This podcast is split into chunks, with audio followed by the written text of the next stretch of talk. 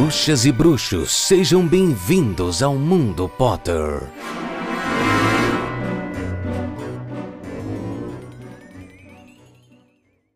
Salve galera, bom dia, boa tarde, boa noite, bem-vindos a mais uma edição do Mundo Potter.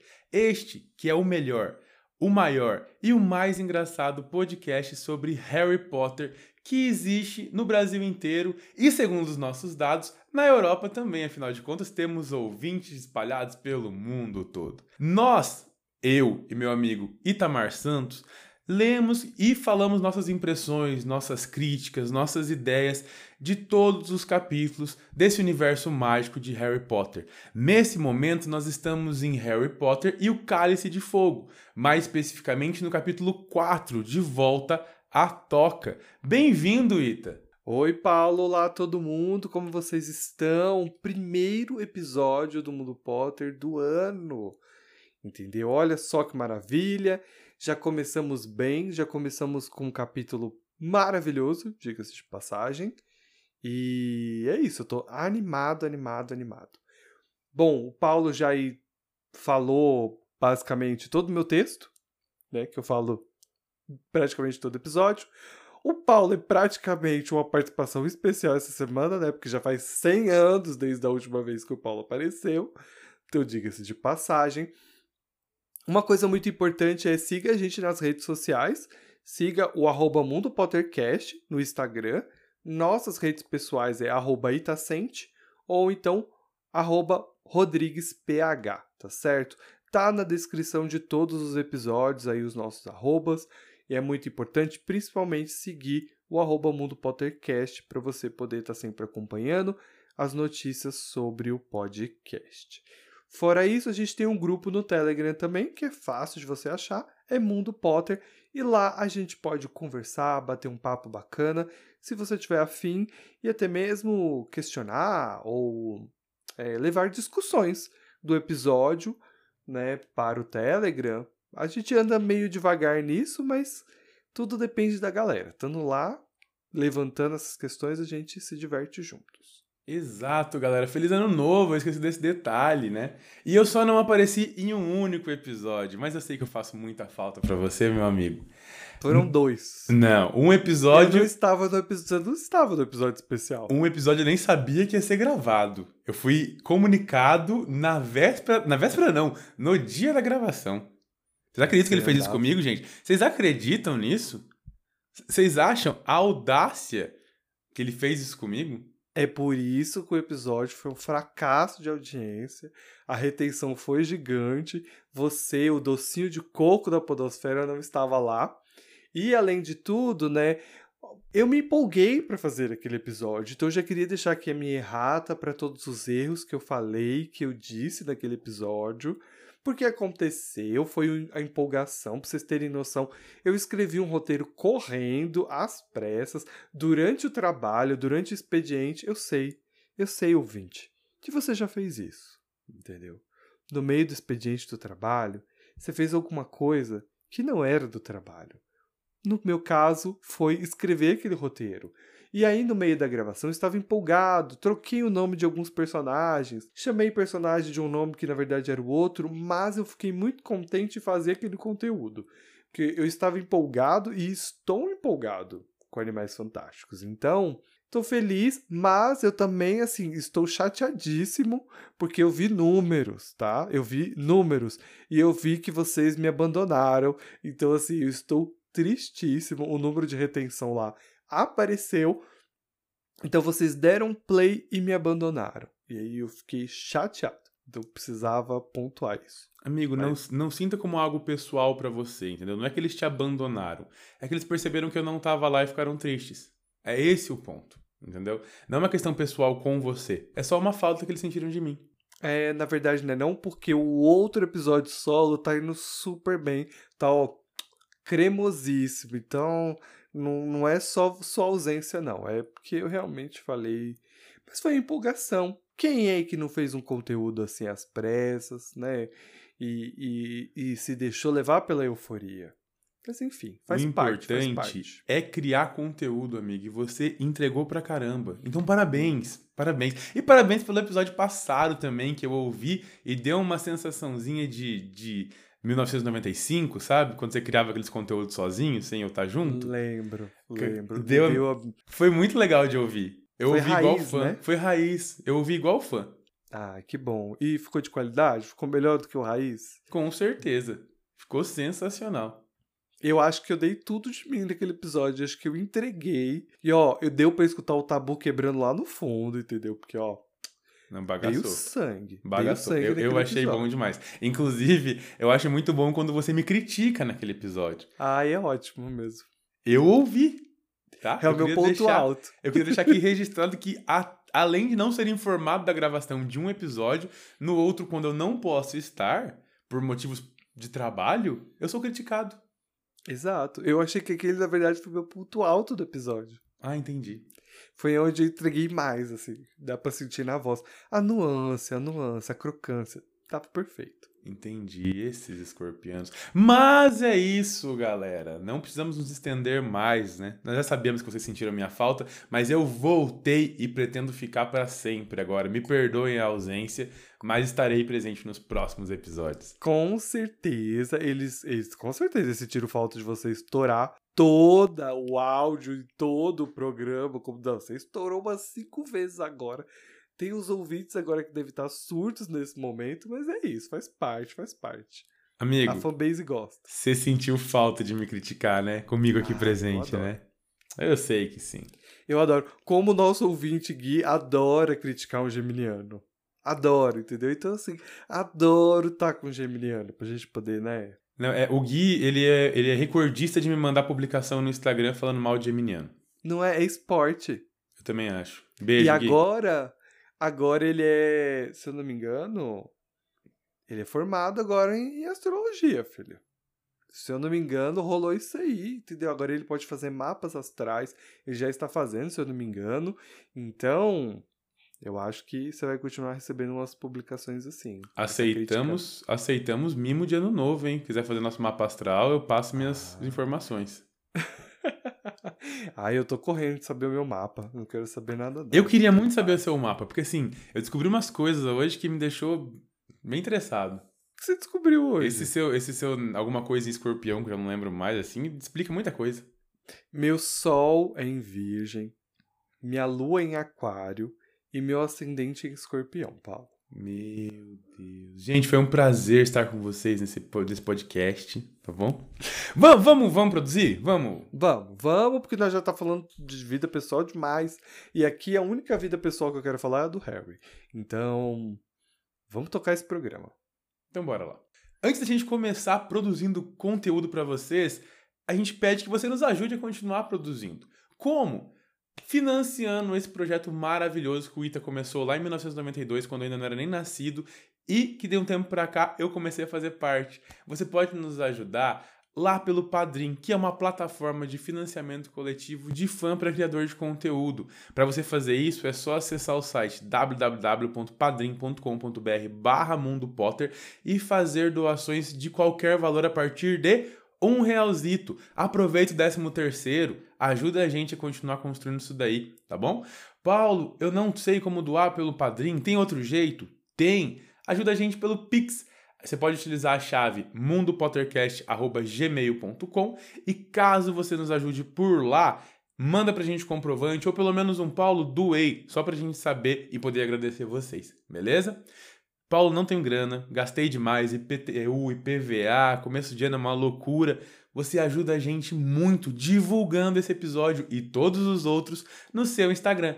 Compartilha, comenta, curte, segue a gente no seu, no seu distribuidor de conteúdo favorito, faz muita diferença e ajuda pra caramba, beleza?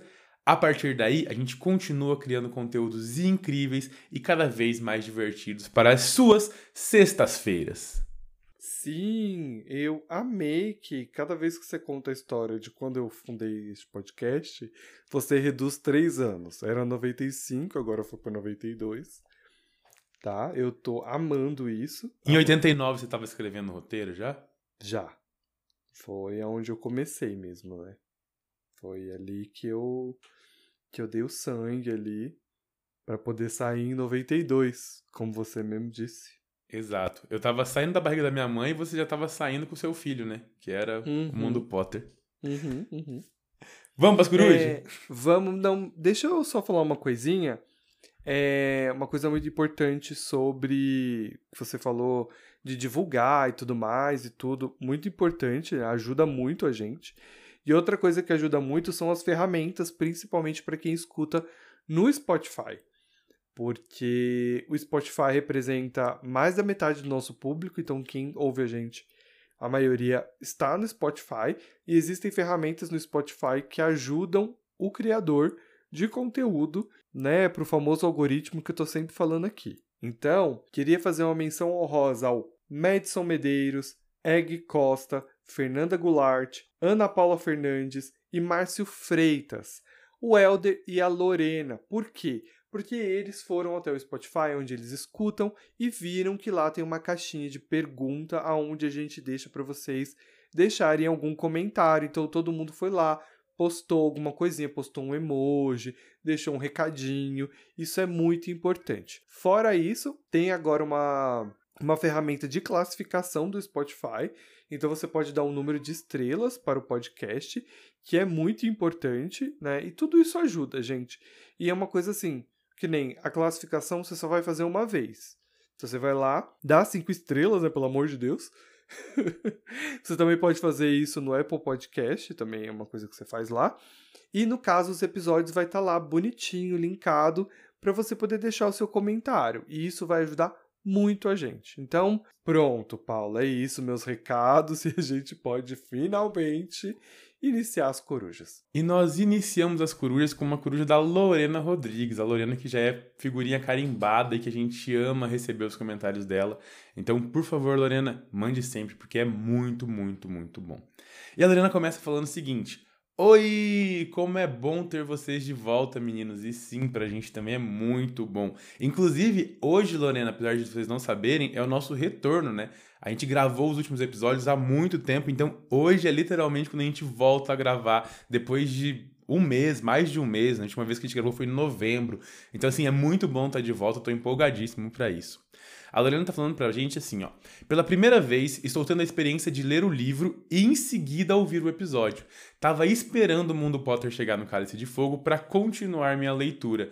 E olha que experiência legal. Você tem conseguido, Ita, ler um capítulo para fazer o episódio, assim, fazer esse mesmo esquema que ela? Sim, no caso, eu não tá tão sincronizado assim como ela, porque quando a gente grava, eu já tenho um, o roteiro do capítulo seguinte pronto.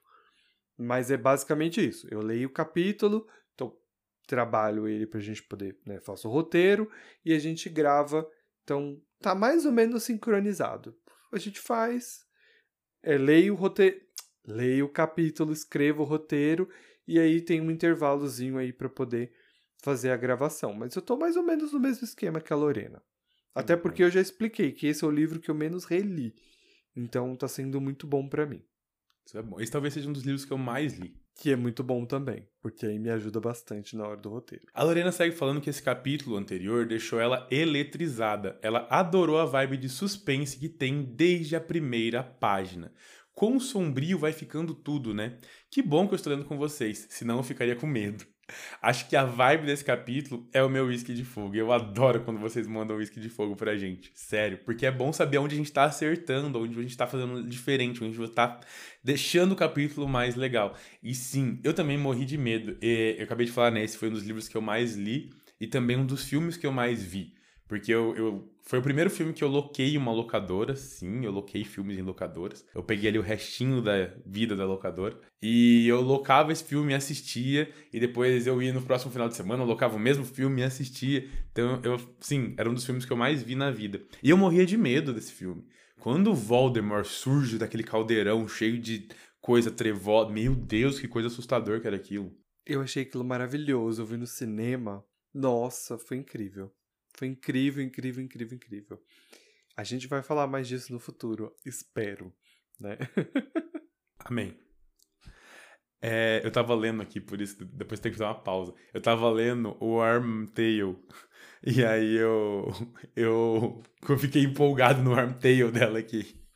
tá, vai lá. A Lorena ainda fala que, por último, ela queria comentar como é engraçado que no livro, em inglês, o nome do rabicho é Wormtail, que é cauda quentinha, traduzindo literalmente. Ela falou que não sabia e que adorou, e que é uma fofura que não combina com ele. É, não combina mesmo. a Lorena manda um grande abraço e a gente manda um grande beijo, Lorena. É sempre um prazer receber suas corujas aqui no Mundo Potter. Sim, é incrível. Obrigado, Lore. E sempre uma boa é sempre um bom momento para falar: escutem o Literamor podcast, um podcast literário que as meninas fazem com todo amor e dedicação. Um trabalho incrível, impecável. Eu não sei como elas conseguem consumir tanto livro para poder estar tá, tá comentando e tudo mais. É, a galera que faz vídeo de livro, então, meu Deus, eu não sei como é que essa galera consegue. Eu tenho dificuldade de ler tantos livros ao mesmo tempo ou de ler tão rápido assim. Eu tenho essa dificuldade. Então eu sempre fico muito surpreso quando a galera faz isso. Então, um abraço para as meninas e parabéns pelo trabalho delas. E é um conteúdo impecável, né? É sensacional o jeito que elas transmitem pra gente a informação que elas realmente querem passar. Então vão lá, Literamor no Spotify, que é sensacional. Não, e o Instagram também delas é maravilhoso, assim, as artezinhas, o conteúdo que elas criam para lá. Sério, queria eu ter a dedicação que elas têm, o cuidado que elas têm pro Instagram, sabe? Porque assim, nosso Instagram, oh meu Deus, cheio de teia de aranha. Nossa próxima coruja é da Ana Paula Fernandes. E ela fala o seguinte: Olá, Ita. Olá, Paulo. Aqui é a Ana Paula Fernandes e acabei de disputar o episódio de número 63, A Cicatriz. E desta vez eu não estou vindo para elogiar vocês, não. Vim dar um puxão de orelha mesmo. Então, essa não é uma cartinha normal, e sim um berrador. E a Lorena fala o seguinte: Mundo Potter! Como se atrevem a fazer um episódio de só 36 minutos? Eu estou muito desgostosa. Esperei 15 dias ansiosamente para ouvir vocês para acabar tão rápido assim. Fecha aspas. Ela ainda manda um cough cough igual Dolores Umbridge. Ai, Deus. Eu tenho certeza que ela não colocou, mas ela deve ter continuado assim. Paulo, querido, eu sei que você tenta fazer episódios mais longos, mas o Ita não deixa. Tudo bem, fique calmo. E aí continua igualzinho aquela cena do filme. É, a culpa é sempre do Itamar. Sempre do Itamar. O Itamar editor eu... é complicado. Eu, eu vou me lembrar muito bem disso na hora que eu estiver editando. Vocês vão ver a picada que eu vou fazer nesse episódio de hoje. Não vai, não. Vai sobrar 15 minutos. Para, 15 minutos a gente só falou do quanto eu sou incrível e quanto eu fiz falta nos últimos episódios. É, verdade. Eu vou, eu vou construir três episódios, então, em um. Vou colocar eles todos picados. A Ana continua falando, então, meus podcasters favoritos. É, sou eu. Sou eu. É você também. Eu venho em nome de todos os ouvintes dizer que amamos muito o programa de vocês e não nos contentamos com migalhas, não. Eu sei que o capítulo não tem muita coisa acontecendo, entendo, mas queria sugerir que em capítulos como esse, que são curtinhos, sem muita coisa acontecendo, de dependendo de vocês juntarem com o próximo capítulo. Até porque daqui para frente os livros começam a ficar cada vez maiores, e acho que assim tornaria mais dinâmica a leitura. Tirando esse detalhe sobre o tempo, vocês foram incríveis como sempre e queria desejar um feliz Natal para vocês e para os demais ouvintes. E a gente também espera que todos vocês tenham tido um Natal excelente e uma festa de Ano Novo muito boa. Regrada, com bastante passas na ceia, porque, né, eu sou, né, já falei muito sobre isso no episódio 63, não vou falar de novo, não vou me repetir. É, assim, eu, eu tenho que, que contar uma coisa para vocês. Eu preciso decepcionar, de, decepcionar algumas pessoas que me apoiaram. Eu fiz salpicão da noite de Natal. Não sei se vocês me acompanham no Instagram, vocês viram isso. E eu tive que fazer dois salpicões. Um com uva passa e outro sem uva passa. A uva passa venceu. Não venceu, Logo amigo. Senhor. Não venceu. Na minha enquete, as pessoas queriam sem uva passa. Contudo, eu comi dos dois salpicões. E aí? E acho que o de uva passa estava mais completo, gente. Então, assim, Por mais que eu ainda não apoie uva passa no arroz, não apoie uva passa no feijão, não apoie uva passa no pudim de leite condensado que as pessoas colocam. No salpicão, a uva passa faz falta. Nossa, no pudim de leite condensado. Ah, sei lá, as pessoas põem uva passa em tudo no Natal.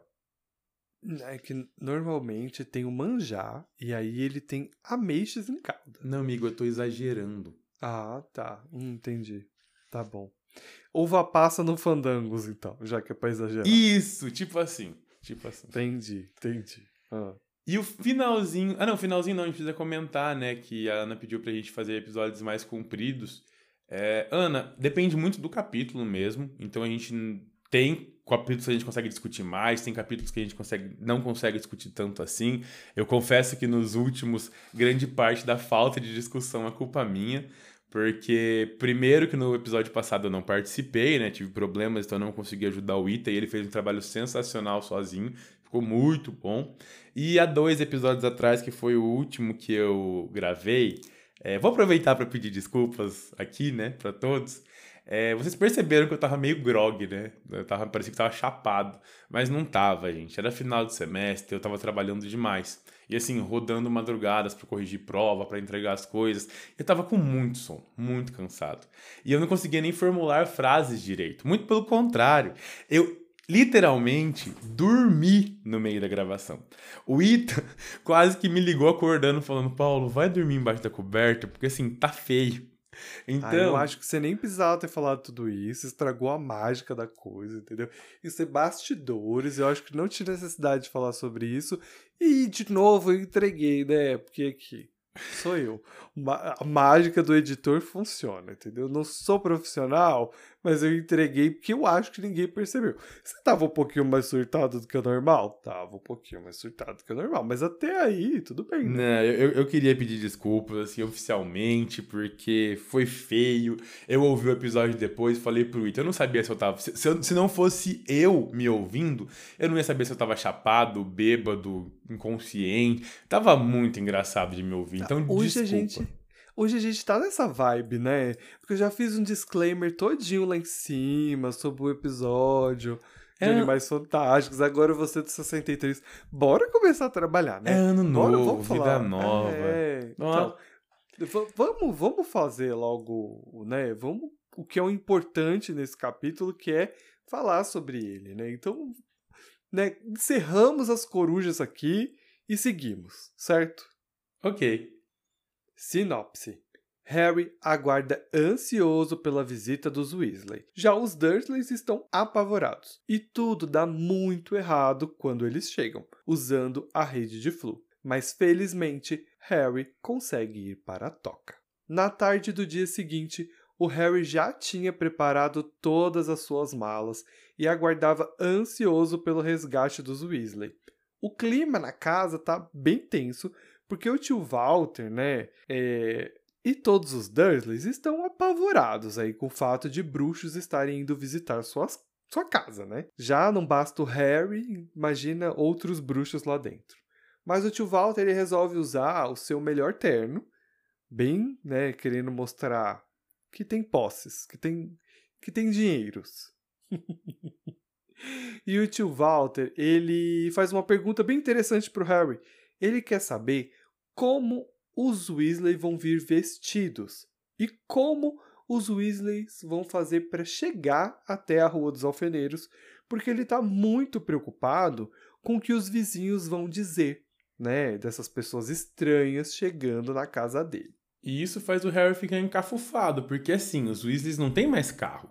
Ele e o Ron bateram, destruíram. O cortado do Ford Anglia tá lá na Floresta Proibida, sabe Deus fazendo o quê? E assim, o Harry fica, tá, não faço ideia. O ano passado eles pegaram um carro do ministério, será que desse ano também vão conseguir?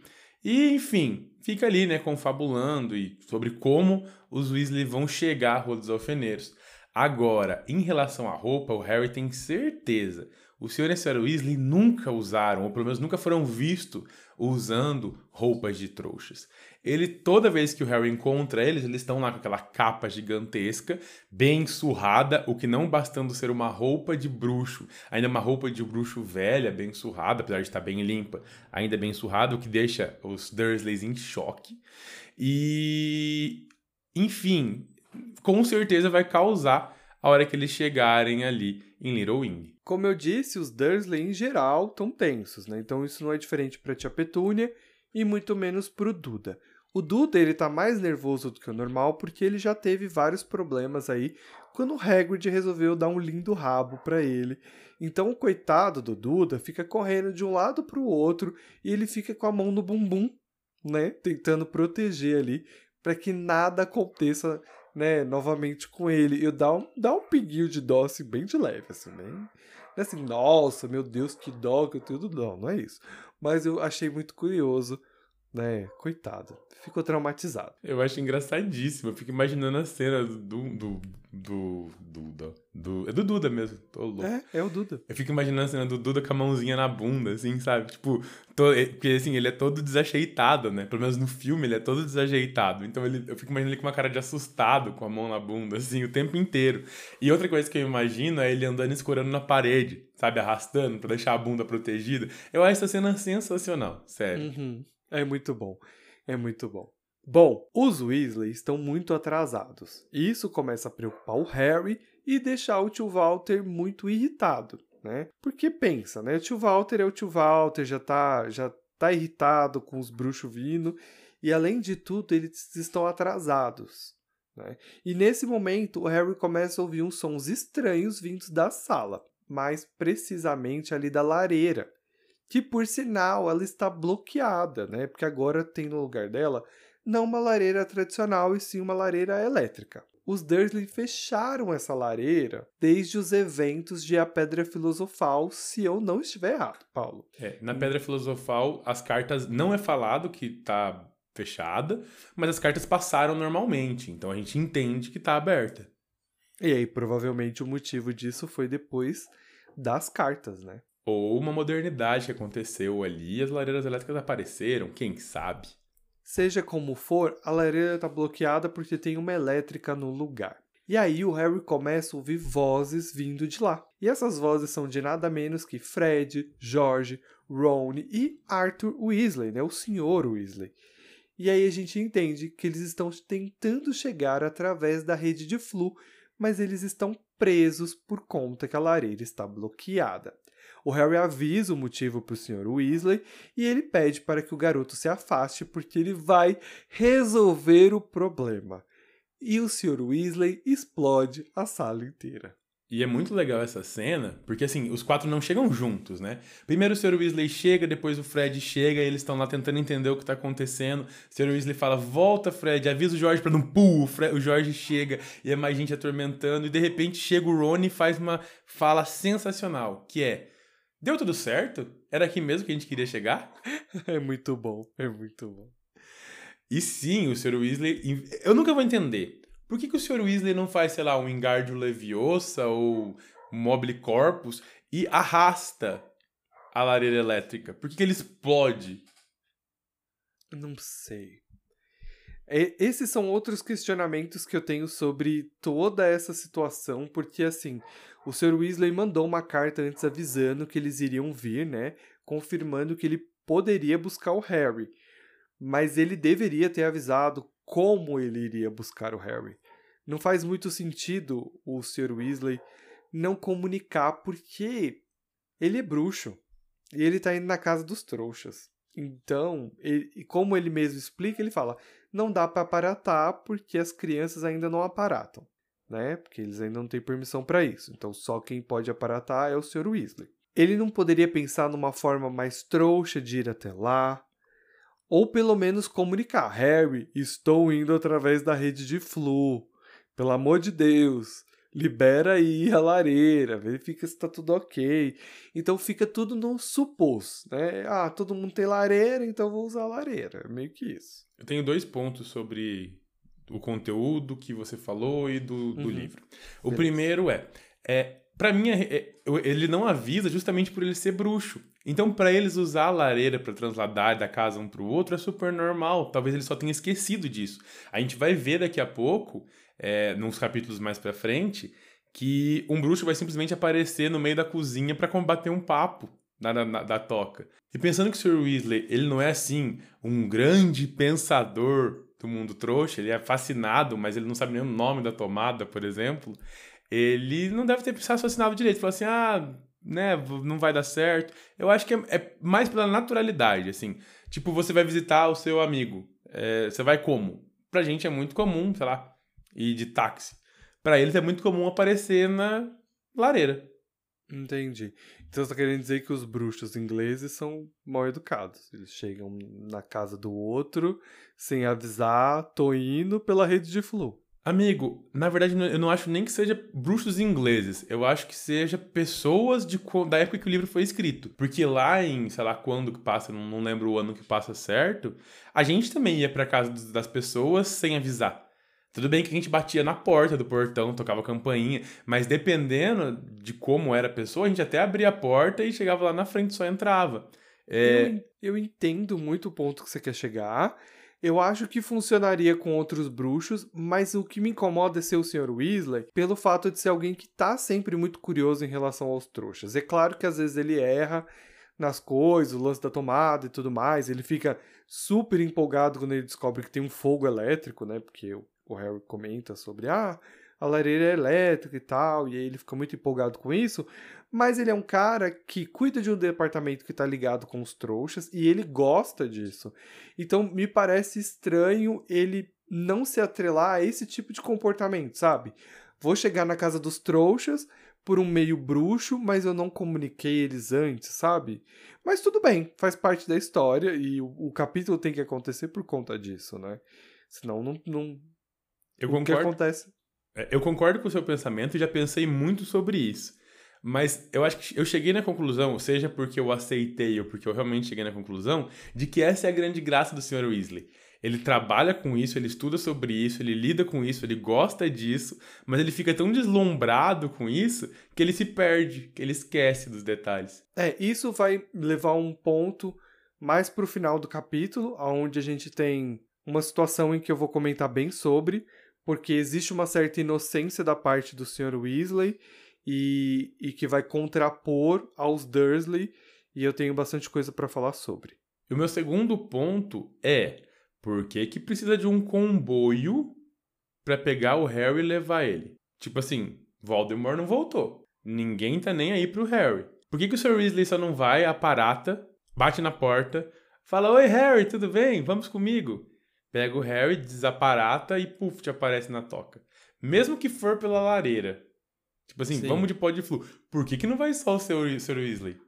Ou o Rony, que seja o melhor amigo, né? Vai o Sr. Weasley e o Rony. Por que tanta gente? Isso já me, me deixa. Me, não é um ponto que me preocupa muito, porque eu já acho que é uma característica muito dos Weasley. Eles estão sempre muito juntos, eles são eufóricos, eles são animados. O Fred e o George são muito amigos do Harry também, não igual o Ron, mas eles estão sempre muito presentes. Isso é muito legal dos livros, então quem não lê, eu acho que não consegue sentir muito isso dos de Fred e George, porque eles estão muito presentes em, em pontos que acontecem coisas na vida do Harry e tudo mais. E eu acho que no filme acaba a gente não vendo tanto essa conexão deles. E nesse livro específico vai ter coisas que eles vão compartilhar juntos.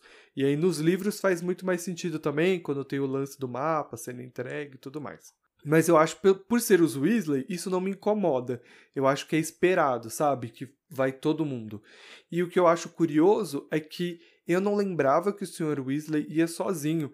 Eu achava. Sozinho não, né? Ele vai acompanhado. Mas eu achava que a Molly ia ju junto com ele. Eu tinha. Não sei. Alguma coisa meio assim na minha cabeça. Ah, acho que a Sra. Weasley vai junto. Porque, como na carta ele falou que ia buscar o Harry, eu achei que talvez fosse uma coisa meio família, sabe? Meio vai a Molly e o Arthur juntos buscar o Harry, algo do tipo. E aí eu fiquei bem surpreso quando na verdade ele leva os meninos. Isso não me incomoda, isso para mim faz eu acho legal, acho é. que faz sentido ali. Para mim, o, o que aí vou pegando o seu gancho, é uma coisa que me incomoda muito assim. E a, a Molly vai ter sua redenção no último livro, mas uma coisa que me incomoda muito é a Molly ser deixada para trás sempre, sabe? Eu não sei se. E aí tô levantando polêmicas que não deveria levantar, mas não sei se por ser mulher naquela época, ou enfim. Ela não vai com o Sr. Weasley agora, ela não vai pra taça de quadribol, ela, por, apesar de fazer parte da ordem, é, o serviço dela maior na ordem é cuidar da cozinha. É, então, assim, isso me deixa um pouco irritado com ela. Porque não, é, não são todas as mulheres. A gente tem a Tonks, a gente tem a Minerva, a gente tem outras mulheres muito poderosas. Mas eu acho que a Minerva. Ah, Minerva. A Molly ela é muito subjulgada ao longo de toda a série. Até que chega no último livro e ela mostra que ela é a rainha da porra toda. Mas até lá, é, isso me incomoda, sabe? Dela sempre ser deixada para trás. Isso não me incomoda, essa questão da Molly, porque, bom, eu tem a época em que o livro foi escrito, né? A gente sempre comenta muito sobre essas coisas e tal, mas eu acho que a J.K. quis trazer várias facetas de mulheres. E tá tudo bem você querer ser só a pessoa do lar. E é você, se é o que você gosta, se é quem você quer ser e tudo mais. Então eu acho que a Molly se enquadra ali.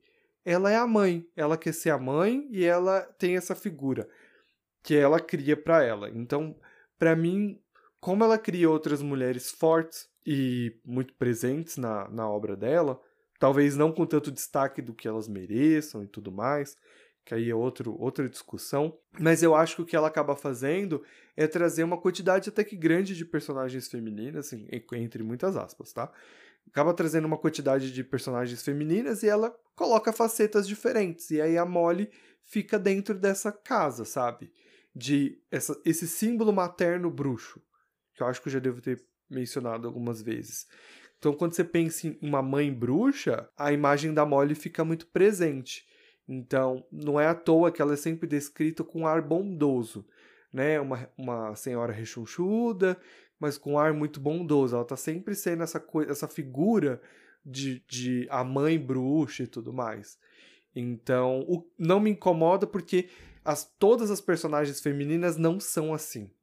Me incomodaria se toda personagem feminina neste livro e em todos os outros que ela escreveu fossem todas assim, mas como a gente tem facetas diferentes, de, né, a gente tem a Minerva, que é um exemplo melhor de, de uma personagem feminina forte como a Minerva, que ela ela transmite presença, ela, ela traz ordem quando ela fala. A própria Bellatrix. A própria Bellatrix, que é tipo o oposto completo da Molly, né? Enfim, então isso acaba não me incomodando para mim, pessoalmente. Mas tudo bem, é isso. É, me incomoda um pouco, mas enfim, é pessoal. É, não, isso é uma questão pessoal. Assim. Uhum.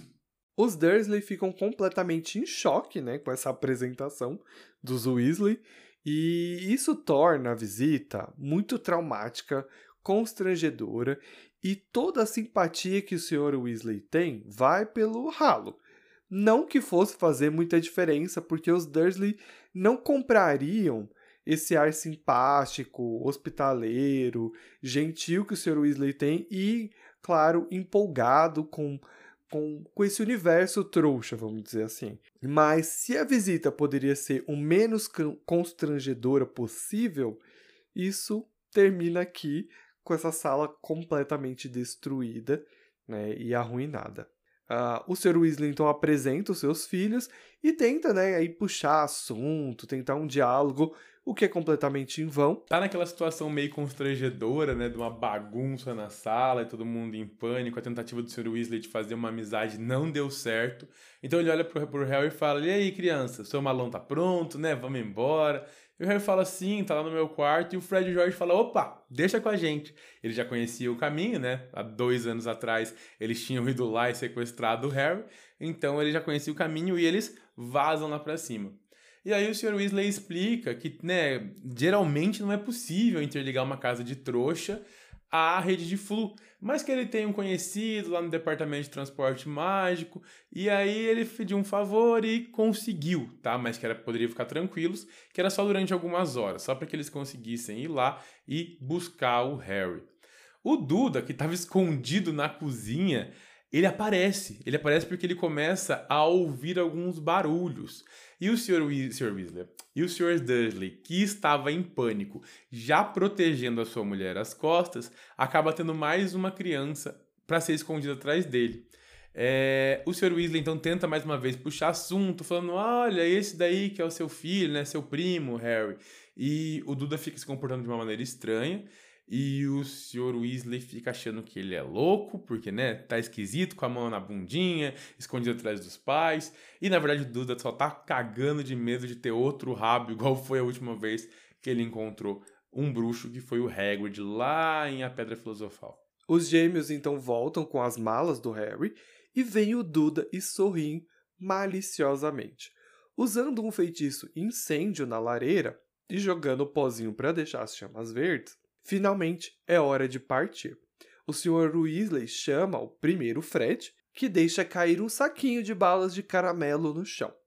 Ele recolhe e parte para as chamas. Em seguida, George e depois Ron o acompanham. O Sr. Weasley acha muito estranho e fica indignado quando Harry se despede dos Dursley e eles não se despedem de volta. Abre aspas. Harry deu tchau para vocês, falou ele. Vocês não ouviram? Não faz mal, murmurou Harry para o Sr. Weasley. Francamente, eu não me importo. O Sr. Weasley não tirou a mão do ombro de Harry. Vocês não vão ver seu sobrinho até o próximo verão, disse a tio Walter, ligeiramente indignado. Com certeza vocês vão se despedir. O rosto do tio Walter se contraiu furiosamente. A ideia de aprender a ter consideração com um homem que acabara de explodir metade da sua sala de estar parecia lhe causar intenso sofrimento. Mas o Sr. Weasley ainda empunhava a varinha, e o olhar do tio Walter correu antes de dizer, muito ressentido: Então, tchau. Amei. Uma melhor dublagem. A melhor interpretação do tio Walter possível foi essa agora. Entre muitas coisas que a gente tem nesse diálogo, né, muitas coisas que dão para ser faladas, eu acho que a primeira delas é a primeira vez dessa que um adulto está vendo o comportamento dos Dursley em relação ao Harry. Porque o Harry falava, mas como é a palavra de uma criança, então normalmente você fica, ah, por exemplo, o Ron reclama dos seus pais, mas isso não significa necessariamente que eles são pessoas ruins. Né? Às vezes a gente reclama dos nossos pais e tudo mais, mas não são pessoas ruins, né? Muitas vezes é só porque a gente é adolescente e reclama de tudo mesmo. Mas o Harry tem reclamações reais porque os Dursley não são legais, eles são péssimos, eles maltratam ele, é violência doméstica que ele passa todos os dias. E aqui o Sr. Weasley tem um pequeno vislumbre de comportamento. E aí ele já acha isso estranho. Então é muito interessante a gente ver isso acontecendo. Mas o que eu realmente quero pontuar é uma outra coisa que está rolando aqui nesse momento, né? Que a gente é sempre levado a pensar na varinha como um artefato que complementa o bruxo. Ele é uma extensão de quem ele é. É lindo isso, certo? Ele é parte dele, né? Então, o, o bruxo maneja uma varinha como a gente usa as mãos. Ela é parte dele. Porque é através dela que flui a sua magia, que é algo natural seu, né? é lindo e é poético, mas se a gente olha por um outro ângulo, de alguém que não é bruxo, de alguém que é um trouxa, no caso os Dursley, a gente tem uma visão contrária à varinha. E a gente pode partir dessa visão contrária a isso, né? Uma coisa que a varinha pode ser vista como uma arma, é no momento aqui desse trecho do livro em que o Dursley, que a gente lê, o narrador fala o seguinte, né? Abre aspas. Mas o Sr. Weasley ainda empunhava a varinha, e o olhar do tio, Walter, correu até ela antes de dizer muito ressentido. Nesse momento, ele olha para a varinha porque ele sabe a capacidade que ela tem de machucá-lo. Então ele está vendo ela como uma arma. Então, o Sr. Weasley, conscientemente ou não, está apontando uma varinha em direção aos Dursley. E isso é uma coação. Os os Dursleys estão coagidos dentro da sua casa. Então, do outro ponto do personagem, há uma arma estendida em sua direção, que pode lhe ferir. Tá entendendo onde eu quero chegar? Então é muito interessante a gente poder parar para poder refletir um pouco o que está acontecendo ali na ação entre os personagens e o ponto de vista deles, né? Porque a gente tem tudo contra os Dursley, mas a gente também tem que lembrar que eles são trouxas. Então, Essa família entrou na casa deles, explodiu a sala inteira. O cara tá usando a varinha que ele fez isso, né? Que seria essa arma e tudo mais. Ela tá apontada para ele, ele tá brigando com ele, né? De certa forma, ali, pela questão do Harry. E ela tá sendo apontada. Então, quando ele resolve responder, é porque ele olha para ela antes, né? Porque, tipo, eu só vou fazer algo contrário a isso se ele não tivesse armado. Então, ele, de certa forma, foi coagido. Então, é bem, bem, bem interessante essa cena. Bom, antes que o Harry realmente partisse, entrasse na chaminha e vazasse, tinha, ele olhou pro lado e viu que tinha uma coisa acontecendo com o Duda. Vocês lembram que ele tava de regime? Então, ele viu os caramelos ali que o Fred tinha derrubado e avançou e começou a comer. O problema é que esse caramelo que o Fred deixou lá cair sem querer querendo tinha propriedades mágicas. A língua dele começou a crescer, começou a inchar, começou a ficar gigantesca, maior que a língua do Venom no filme. Vocês assistiram Venom, assiste, vocês vão saber do que eu tô falando. E aí a casa virou um caos. Por quê? Tia Petúnia começou a gritar, o tio Walter começou a tentar segurar. O Duda estava em pânico porque ele já tinha recebido um rabo, agora ele estava com uma língua de tamanduá, ou seja, o bicho era uma, um misto de porco com tamanduá bandeira. E o tio Walter entrou em pânico. O Sr. Weasley falou: gente, relaxa, deixa que eu acho. Sim, ele mandou um eu acho que eu consigo ajudar. Pra cucuia. Tio Walter não tava nem aí, começou a pegar uns objetos e atacar nele, assim, ó, jogando uma caneca, uma frigideira, um, o próprio Harry, se ele pudesse, ele tinha jogado no Sr. Weasley. Ele tá na sala, ele tá atacando os enfeites. Eu, eu imagino a tia Petúnia depois putaça, porque sei lá, ele tá com um bibelô na cabeça do Sr. Weasley. Que que é, um muito bom, é muito bom. É aqueles bonequinhos de porcelana, sabe? Tipo a bailarinazinha, um anjinho com asas. Hum, Esse tipo de coisa, sabe? Entendi. Pensa pelo lado do bom, vai tudo ser reconstruído depois. Sim, que com um aceno de varinha, o Sr. Weasley consegue resolver todos esses problemas, mas na Reparo. hora. É, então. É claro que o Sr. Weasley fica desesperado, né? E ele pede desculpas, ele tenta explicar que o seu filho Fred né, gosta de pegar peças e que ele vai resolver tudo fácil, mas os Dursley, eles ficam desesperados, então eles não querem a ajuda do Sr. Weasley, né? Porque acha que vai piorar ainda mais a situação. No meio dessa confusão, o Sr. Weasley então acha que é melhor mandar o Harry direto para a toca e ele resolve essa confusão toda. E assim é feito. O Harry então vai para a toca, ele entra então na lareira e o Sr. Weasley fica para poder cuidar de tudo que está acontecendo, com o tio Walter tacando os enfeites nele, a tia Petúnia se colocando na frente do Duda e o garoto com uma língua gigante. Tudo isso enquanto Harry parte para a toca. Eu queria muito que essa cena existisse no filme, porque deve ser alguma coisa assim, tipo, sabe aquela cena que tem a cena do do, eu não vou lembrar exatamente qual filme foi, mas tinha os mutantes, que tudo começa a acontecer bem devagar e tá só o Pietro correndo pra salvar todo mundo da Hum. mansão. Todo filme do X-Men Tem isso. é quase é aquele X-Men primeira classe, se eu não me engano, que é aquele reboot vou- do X-Men que teve, É, eu não vou que lembrar. tem esse Mercúrio aí. É, eu não vou lembrar qual foi, mas eu imagino essa cena, sabe? Do Harry indo embora, Sim. com tudo desacelerado, uma música de fundo acontecendo, tio Walter jogando é, enfeite, Sr. Weasley tentando salvar, criança de colo correndo, motoqueiro estalando. Deve ser sensacional. Assim, essa cena deveria ter ido pro cinema. Eu entendo porque ela foi cortada, porque nesse livro tem muita coisa. Mas é uma cena que eu ia amar ver na tela, assim, tipo. É igual a Tia Guida inflando. É, é muito bom. E essa é uma cena, assim, escrita pra ser visualizada, sabe? Falar não entrega tudo que ela seria vista, sabe? A língua crescendo, inchando e tudo mais. Nossa, queria muito. Enfim, é Mas- uma pena, mas não tivemos isso. Quem sabe aí quando a Disney for fazer uma série de Harry Potter. Acho pouco provável, porque Harry Potter é da Warner. Eu também acho, mas deixa eu sonhar. Não, mas no caso aí você tem que pedir que a HBO Max faça uma série de Harry Potter. Eu quero a Disney. Amigo, tem gente que sonha que vai ganhar na Mega da Virada. Deixa eu sonhar que a Disney vai produzir Harry Potter. Ok. Então chegamos ao fim de mais um capítulo e a gente parte agora para esquelese. Explica para as pessoas, Paulo, o que é esquelese. Esquelese é uma poção que faz ossos crescerem. O problema é que essa poção é horrível.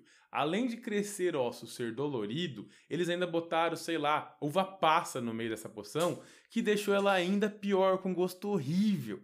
Então, o momento. Até o meu cachorro não gosta da poção. O momento esquelete desse programa nada mais é do que aquele momento que a gente não gostou do capítulo.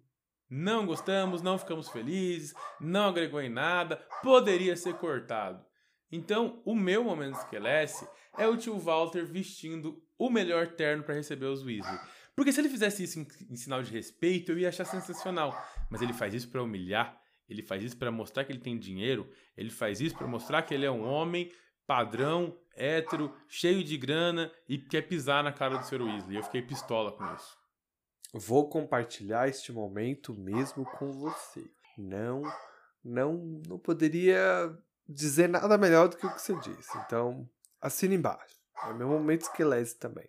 O momento esquelese é tão caótico, gente, que tem criança gritando, cachorro latindo, motoqueiro passando, e a gente vai deixar acontecer. Vai, não vamos deixar, porque o APA resolveu latir, porque ele tá. Ele, ele é o dono desse podcast. Ele resolveu que quer participar também. Quem somos nós para questionar? A vida é assim. Tamo aí. Que temporada é essa? Já até me perdi. Nós estamos na quarta temporada. Se você chegou até aqui e não sabe que vai ter uns latidos, não sei o que você tá fazendo aqui. Inclusive, eu vou criar um Instagram pro APA. Certeza que ele vai ter mais seguidor que a gente junto. Depois. Ah, não duvido nada, porque ele é uma fofura ambulante. E o nosso próximo momento desse, desse episódio, de todos os outros, é o Whisky de Fogo. Meu amigo, o... O meu Whisky de Fogo é o momento do Sr. Weasley encantado com utensílios eletrônicos, sabe? Utensílios domésticos. Ele fica muito empolgado quando ele sabe que tem um fogo elétrico. E ele quer muito ver isso. E eu queria muito ver o Sr. Weasley brincando com os utensílios domésticos, sabe? Pegando liquidificador, um mixer. Imagina o Sr. Weasley e uma air fryer. Ah, não. É tudo para mim. Era tudo que eu queria ver. O Sr. Weasley se divertindo com uma air fryer. Então, esse é o meu whisky de fogo. Qual é o seu, Paulo? Amigo, você fica feliz com uma air fryer? Assim, eu particularmente não tenho uma air fryer. Todo mundo fala muito bem disso. Lembra quando a Air Fryer surgiu há muitos anos atrás? Que, tipo, não era tão boa quanto ela é hoje? Uhum. Lá nos primórdios? Então, uma tia minha tinha e não dava para fazer nada direito com aquilo. Tudo ficava ou muito duro ou ficava tudo meio molenga. Mas dizem que a Air Fryer evoluiu muito, que hoje em dia a galera tem um milhão de receitas nisso. Mas eu, particularmente mesmo, não. É boa, vale a pena. Você tem? Eu Você tenho. usa? Eu uso. Todo mundo deveria ter uma air fryer. É muito prático e é fácil de limpar. Qual é a sua marca? É a mim saber. barata. Depois eu te mando que eu não lembro, mas é assim, não é uma air fryer da Philips Valita. Eu acho que ela é Britânia ou Cadence. Eu paguei 299 reais em 10 vezes no cartão. E, tipo, vai óleo, não vai óleo, vai bem pouco óleo? Depende do que você quer fazer. Batata frita, não coloco óleo. Coxa e sobrecoxa assada, eu não coloco óleo. Porque já tem uma certa gordura. Agora, sabe, vou vou fazer peito de frango, que já é um negócio seco. Aí eu passo uma manteiguinha, um azeite, mas assim, nada absurdo. É só pra Aham. hidratar mesmo. Então, aí eu, eu até fiquei meio tentado, mas aí eu tive essa experiência lá com essa mais antigona. Isso faz muitos anos, tá? Uhum. quando começou a aparecer esse troço. Mas a galera é surtada nisso, tem tipo um milhão de receitas pra se fazer. Não, é muito bom. As coisas que eu mais faço na minha air fryer. Eu faço a massa de pão de queijo e deixo na geladeira. Então eu acordo todas as manhãs, coloco o pão de queijo pra assar na air fryer e vou tomar banho. Rapidinho tá pronto. Ou pão de alho. Eu adoro pão de alho, sabe? De churrasco. Uhum. E você faz na air fryer fica com o mesmo gosto. Sério. Uhum. Mas não fica o defumado da- Não, da não. Mas é gostoso. Não é igual. Ainda assim vale a pena. E é rápido, as Tá. coisas, as coisas são feitas muito rápidas. É, eu amo um, um pãozinho de alho, então já fiquei bem tentado. Quando você vier aqui, eu vou fazer pão de alho na air fryer pra você provar. Tá bom, beleza. Mas fala pra mim qual é o seu whisky de fogo. O meu whisky de fogo é a lição de moral que o Sr. Weasley dá no Sr. no Sr. Dursley. Quando ele começa a falar assim, escuta, seu sobrinho tá indo embora, você vai ficar, sei lá, seis meses sem ver ele, você tá panqueca, você tá... eu gosto disso. Eu acho que é, é o momento em que o Sr. Weasley tá falando por todos nós.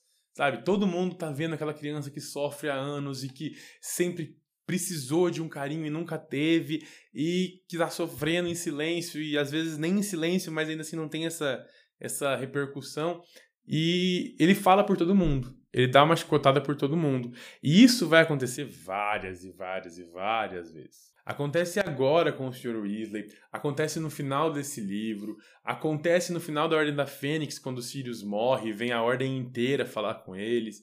Vai acontecendo em cada livro, até no último, quando Dédalo Digro e Esta Jones vão lá e dão uma chicoteada nele. Então, assim, é... vai acontecer várias vezes, mas essa foi a primeira. Então, para mim, esse é o momento que eu fiquei muito feliz. E no finalzinho desse nosso episódio, a gente tem a nossa biblioteca da Granger, que é um, o nosso espaço de indicar filmes, séries, músicas, é, arte, Instagrams e qualquer coisa para vocês correlacionado ou não a Harry Potter, mas que a gente consumiu nesses últimos tempos. É, e eu vou falar do meu, o que eu quero indicar para vocês. O que eu vou indicar para vocês é o filme Os Sete Suspeitos, de 1985. Sim, eu não era nem projeto, foi quase 10 anos antes de eu nascer. Esse filme, ele é baseado num jogo que eu acho que todo mundo já jogou na vida, chamado Detetive. Já jogou Nossa, Detetive? Já joguei.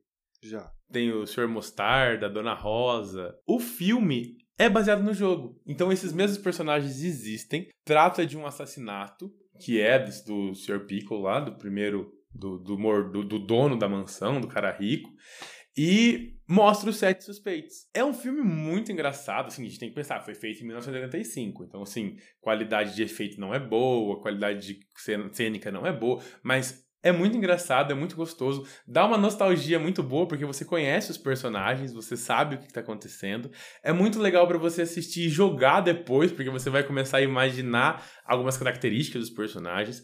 Mostra um pouco da história, então assim, é, uma lá era esposa de político, o outro trabalhava na. Enfim, tem toda uma ligação e explica.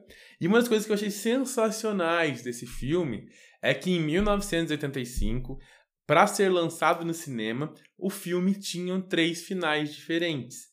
E em cada cinema foi um final diferente. Então, assim, se eu assistir no Paraná com um final e o Ita assistiu em São Paulo, as chances de ser outro final era muito boa. A gente tem que pensar que não tinha internet, então a gente não conseguia simplesmente falar: olha, é, tem três finais. Não, tinham três finais que passando em cinemas diferentes que existiram três assassinos, porque é o que acontece no jogo, né? A cada rodada do jogo muda o assassino, muda a arma, muda o local. Então eu achei muito legal, achei sensacional. É um filme que vale muito a pena ver. É uma ideia que funcionaria muito hoje em dia, né? A gente já teve algumas coisas assim na Netflix com Black Mirror, Bandersnatch, que cada vez que você, você no caso, é, interagia com o filme, né? Você você dava alguns comandos ali que ele te perguntava que você poderia fazer e isso resultava em finais diferentes. Isso seria muito interessante de ser refeito. É curioso para a época, né? Porque como você falou, com a internet, isso é um grande burburinho, né? Tipo, qual foi o final que você viu? Eu vi esse, tal, tal, tal, papapá, papapá. E naquela época, em 85, a única coisa que você fez foi deixar os críticos de cinema B da vida, né? No mínimo. Não, mas pensa que, por exemplo, é, São Paulo, é óbvio, a gente tá falando, eu tava brincando do Paraná, né? Uhum. Na minha cidade tem um cinema, na cidade vizinha, que é um pouco maior, tem quatro, cinco. Sim. Mas em São Paulo tem um X cinemas.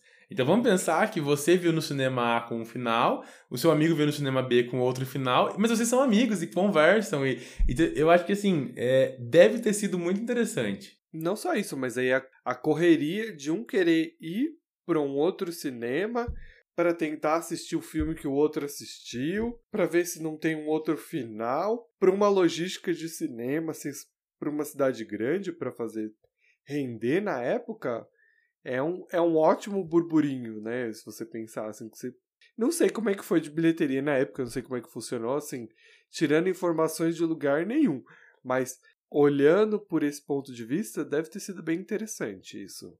Acho que deve sido no mínimo engraçado. Imagina você tá No conversando com alguém e mínimo. fala assim: ah, quem matou foi a Dona Rosa. Não, quem matou foi o cozinheiro. Não, mas foi a Dona Rosa, foi o cozinheiro. Imagina, assim, e agora, gente? Será que eu tava dormindo? Será que o que aconteceu? É muitas discussões. Muitas discussões, a galera falando, não assistiu o mesmo filme que eu assisti. e aí por diante. Legal, gostei da dica. Eu não conheço esse filme, não assisti. É, é assim, não é- vamos lá, é 1975, mas ainda assim vale a pena. Ok, tá anotado. E você, meu amigo, tem algum item pra biblioteca da Granger? É, eu tenho, na verdade, é o especial de Harry Potter de 20 anos, que está disponível na HBO Max. É um, uma reunião dos atores, o nosso trio de ouro se junta ali, e eu acho que se você não quer spoiler, se você ainda não assistiu, eu acho que a gente se despede aqui. Eu vou dar algumas impressões, eu não vou me, me prolongar muito sobre, mas, sei lá, se você não quer spoiler nenhum sobre, eu acho que a gente se despede aqui. Mas se você já viu, vou dar as minhas opiniões, assim. Eu gostei muito. Eu, vou achei- soltar spoiler mesmo, então é melhor Vai, você né? vazar. Então, eu vou primeiro. É, eu gostei muito. Eu acho que o que eu mais gostei é que o nosso trio de ouro, ele tá, ele tá de bem com os personagens. Porque a gente sabe, quando a gente terminou essa saga, os- o nosso trio de ouro, ele não tava bem. O Daniel Radcliffe não tava bem, porque terminou Harry Potter.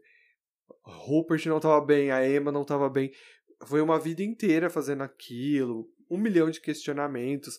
A gente tem isso no próprio. Na própria reunião, eles comentam um pouco sobre isso e tudo mais.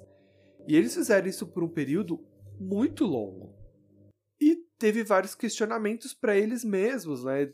Desde o que eu vou fazer no futuro, será que eu vou continuar atuando? Enfim, hum, várias questões. Eu acho que o mais legal desse especial é a gente conseguir ver que eles estão bem. Bem com eles mesmos, bem com o legado que eles deixaram. É, de bem com eles mesmos, né? Tipo, de se reconhecerem como família, de entenderem o que eles passaram juntos naquele período e tudo mais. E a gente vê que eles estão bem. E, e eles são contentes com, com o legado que eles construíram, né? Isso é uma coisa que, que traz um- uma paz de espírito, assim, no coração para mim. Tão família que o Rupert ainda me pede a Emma em casamento, né? Assim, depois ele fala, eu te amo, não sei o que, nananã, casa comigo, é brincadeira, gente. Esse é brincadeira, gente, foi a coisa mais falsa que já existiu na vida. Ele pediu ela em casamento, sim, e eu faria o mesmo no lugar dele. A mulher é incrível. Não. Não, o Rupert tá muito bem casado, né? Vai ter criança ou teve criança, Já não sei teve. agora. Teve, ele, né? ele fala, inclusive, no especial que ele já Isso, tá velho verdade. porque ele teve uma criança e uma pedra no rim. É verdade, é verdade, isso mesmo. Que é muito bom, eu, eu ri muito disso. É, Eu acho muito bonita essa cena, porque tem sempre isso que você acabou de fazer, né? Que é essa cobrança dos fãs em relação, principalmente casais que estão na tela. E eu achei muito legal da gente poder ver isso, como eles não se enxergavam como um casal. Eles não se viam e como isso também foi difícil para eles entregarem a cena no final, embora eu goste bastante, né, do que rolou lá, como foi difícil para eles. E eles entenderem, tipo, que eles se amam como família. Eu gosto muito. Essa, essa parte do, do- da reunião é muito boa. Tipo, quando ele vira, a Emma muito emocionada, porque, né, a Emma e a Hermione é quase que a mesma pessoa, assim. É, é o, ela mesma diz muito isso, né? Ela mesma fala, eu era muito a Hermione. Os diretores falaram isso, É, né? fala a cena do texto. três, na verdade, os três. O Rupert também, né? Tipo, fala, assim, não, tipo, ele é o Ron, entendeu? Mas a Hermione, aquela cena do texto, é sensacional. É muito boa, né? E aí, ali ela, muito emocionada e tudo, e ele fala, né? Ah, eu amo você. Aí ele, obviamente, tem que virar pra câmera e falar, não romanticamente, né? Como se, seu amigo, como família. Né? Pros telespectadores, né? Porque pra pessoas Miguel. assim como o Paulo não ficar Miguel, Miguel. essas coisas aí. É óbvio que tem algumas coisas muito legais que a gente tem ali, tipo, de curiosidades. Tipo, o Daniel apaixonado por uma pessoa X. Não vamos contar, Paulo, pra, pra não estragar, embora a galera já. Eu quero contar tudo. Eu tô Mas- muito. Mas a gente não vai eu já mandei as pessoas irem embora se elas não ouviram. O Daniel tava Então apaixonado tá. pela Bellatrix. Isso. Uma coisa que eu gosto que o Daniel fala muito, não exatamente com essas palavras, mas é que o como eles puderam crescer como atores, cercados de atores muito bons. Muito bons. E, e é muito legal a parte que o, o Gary. É Gary Oldman, se eu não me engano o nome dele, né? Uhum. Que ele vai, né, vai ter Prisioneiro de Azkaban e tudo mais, o quanto ele tá empolgado com isso, que, tipo, ele tá muito animado, porque, tipo, meu Deus, ele é um grande ator e tal. Aí tem toda aquela coisa que ele vira pra Emma, né, e fala, ah, então, né, tipo... Não a se empolga fala, né, muito. ah, você virou pra mim e falou, olha, é, a gente tem que prestar atenção aí, viu, porque o cara é bom, não sei o quê. Aí o Daniel fala, não, é, na realidade eu tava mais preocupado comigo do que, na verdade, você fazer alguma coisa errada e tudo mais. É muito fofo. E. Ah, é incrível. Se eu tenho uma coisa pra criticar, se eu, se eu tiver que escolher uma coisa, é que eu achei que faltou falar do Alan Rick. Sabe? Eu acho que faltou. Eu senti que faltou. Ah, Claro que falaram sobre ele. Tava lá. Não tinha como não falar. O, o, o Daniel Radcliffe falou. te- teve coisas pontuais. Mas eu achei que faltou. É que eu acho que se fosse fazer uma coisa mais específica sobre ele, deveria fazer sobre todos que faleceram. Então, eu acho que ele foi o mais citado entre todos que morreram, até porque ele era um dos mais é, protagonistas, por assim dizer. Mas eu entendo, eu entendo a sua, a sua queixa, porque todos queríamos muito do Alan, queríamos que ele estivesse vivo, ele era sensacional. Ah, sim. E então, assim, fez falta, mas eu entendo não ter muito sobre ele. Porque senão ia ficar pesado. Assim, já ficou aquela parte do In Memoriam, quando fala dele, quando fala da Cissa, do tio Walter. É, foi triste. Sinto muito a falta de várias pessoas, como por exemplo da senhora Weasley, que está muito doente e resolveu se afastar. Então eu, eu sinto falta de todos eles e entendo não ter sido tão citado. É, não- at- até porque, assim, no caso dos que já morreram, não deixar o clima muito pesado. No caso dos que estão doentes, que acho que são três ou quatro, se eu não me engano, é não chamar tanta atenção pra isso, né? Mas é pra emocionar. Tá ali pra emocionar. Não é à toa que eu derramei lágrimas, entendeu? Eu derramei lágrimas em alguns pontos muito específicos. E, e acho que Alan Rick teria fechado a cereja do bolo. Até mais porque o Alan tem uma conexão aí com a J.K. Ele era um ator que ela queria que tivesse no, na obra. E aí depois eles ficaram bestes, trocaram figurinhas.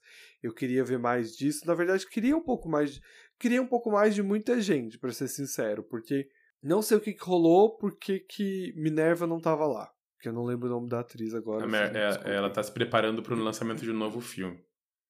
É por isso que ela não pôde ir? É, Ah, é porque a mulher trabalha, né? Vamos, Uhum. vamos combinar, né? ela tava gravando, tava nos finais da gravação do novo filme. Faz Assim, sentido. É. Senti falta. Uma pessoa muito importante ali. Uhum. Mas eu gostei de, por exemplo, ver mais o Tom Fallon, que é alguém que eu gosto muito, um ator e tudo mais. Vimos vários atores que eu curti bastante. Mas, ai, eu, eu não tenho nada pra criticar de verdade. Eu só queria que fosse maior e que tivesse mais coisas, só isso. É, isso daí não é crítica, amigo. Isso daí é desejo de fã. Os É, nossos ouvintes, quando pedem mais tempo de podcast, têm esse mesmo Sim. sentimento que você. A diferença é que a HBO Max tem dinheiro e recursos pra isso. Diferente de nós que não temos. Detalhes, É, detalhes. detalhes. Mas assim, detalhes. só pra finalizar, enquanto você falar, eu queria que tivesse mais do Alan, que ele finalizasse. Cara, ele finalizou. A última cena sim. é a cena do Always. É a cena que Sim, foi feita pra claro. todo desgraçado chorar. Ah, sim, sim, claro. E o Always ficou, tipo, eternizado, né? Ninguém fala de Harry Potter sem Always, né? Tipo, o número de gente que tatuou isso na pele, né? Tipo, sempre tá, não tá escrito. O que eu digo é que no meio de tudo que tá acontecendo, e, e o Alan era uma pessoa muito presente ali nesse universo e tudo mais, eu senti que faltou um pouco de dedicação ali. Mas é só coisinha de fã mesmo, porque não tem nada pra reclamar. Mas aí disso poderia, por exemplo, eu achei que faltou mais falar dos Dumbledores também que a gente tiveram, né? Todos os atores e tudo mais. Mas uma coisa que eu fiquei muito feliz é a gente ter a presença dos diretores. Chris Columbus, Alfonso Cuarón, Mike Newell e David Mike. Yates. Exato. Então a gente pôde ver eles falando, né, e tudo mais, foi interessante. O David é o que mais, é, ele é o que cuidou do final ali, né, então a gente pôde ver ele falando algumas informações ali do que ele achava, aquele final um pouco controverso ali da luta do Harry com Voldemort, que visualmente é bem bonita na tela, mas que destoa muito dos livros. Que por sinal tô muito, ah, queria muito poder falar daquilo lá, mas estamos muito longe disso ainda. Você discordou dele? Na hora que ele falou que ele achou que ia ser muito bom, como os dois estavam juntos, um abraçar o outro e pular. Ele fala do Daniel é, pegar. Eu posso falar que é um, eu gosto muito dessa cena. Ah, eu- não, a gente, a gente não quer ser cancelado, amigo. Quando. Não, eu gosto, mas eu gosto, vou fazer o quê? Gente, Quando cancelem o- ele, não o mundo Potter, tá? É que assim, a gente. Eu tô tirando de conta, eu tô falando dos filmes, não tô falando do- dos livros. E a cena em si, eu gosto, eu gosto quando. Porque ali tem uma centelha pequena do que é nos livros. Que é o Harry Potter tomando uma decisão. Ele não tá sendo levado por uma decisão que o Voldemort levou ele. Que ele pega, ele vamos terminar isso do jeito que começamos, juntos. E aí eles se jogam ali. Eu gosto disso, mas não, mas destoa completamente do que a autora realmente queria finalizar. Então, se perde ali todo um tudo que ela criou para se perde, né? Porque no livro não faz sentido. Mas visualmente, eu curto aquele lance deles caindo, os dois ali meio que né, se fundindo e tal. Eu acho visualmente interessante. Eu, eu gosto muito daquela fala, por sinal. Né, que ele vira e fala pro Voldemort. Mas não tô dizendo que é o melhor final, não tô dizendo que é o final certo. Só tô dizendo que eu julgando. faria, não faria. Pode julgar, amigo, não tem problema. Eu não concordo com ele, por exemplo, quando ele fala. Eu não acho que esse é o melhor final. Mas eu acho interessante sim. visualmente ficou bonito na tela. Você não Vou, gosta? vou, que que vou não gosta? continuar te julgando. Tá, não, mas então explica por quê pras pessoas. Não, é porque assim, eu queria uma coisa. Porque nesse momento, era a chance. Tá, vamos lá. É, A direção do David me deixa meio triste em vários pontos. É, Por- você e um milhão. Porque falha muito. Muitas explicações que a gente não teve, é, isso desde a Ordem da Fênix, né? é, poderiam ter sido melhor explicadas nesse final. Então eu acho que menos visualmente bonito, mas com um pouco mais de diálogo, um pouco mais de informação, uma explicando as coisas que estavam acontecendo, por que, a varinha da varinha não respondia ele direito, é, um diálogo bem feito, bem construído, teria sido muito melhor, inclusive para quem só viu o filme, do que aquela cena. Então, assim, eu acho que ele perdeu a última redenção.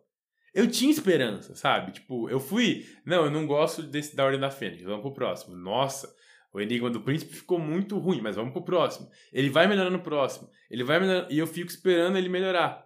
Mas ele não melhora. Então, a maior- minha maior decepção dessa cena é, tirando o fato dela não ter nada a ver com o livro, é que ele gastou muito em visual, que é o que ele, ele se propôs a fazer, né? Ele falou lá que ele se propôs a fazer isso, e perdeu em conteúdo. Então é, é por isso que me decepciona. Mas isso é uma questão de roteiro também. Mais ele visualmente você ter diálogos, você uma produção de série, filme, você elimina diálogos e mostra ação. E aí isso que você também queria resposta, não tinha muito o que ver visualmente, era uma questão de diálogo. Mas aí é uma questão também que tinha que ser construída antes desse ponto. Então, Não foi. é, o que eu acho que ele quer dizer ali é toda a batalha dele. Se a gente pegar aí exatamente o que ele quis dizer ali. Se você pegar a parte da batalha em que ele, né, do livro, que ele transformou naquele momento em que os dois pulam dali de cima para aquela confusão, eu sou completamente a favor do que você diz.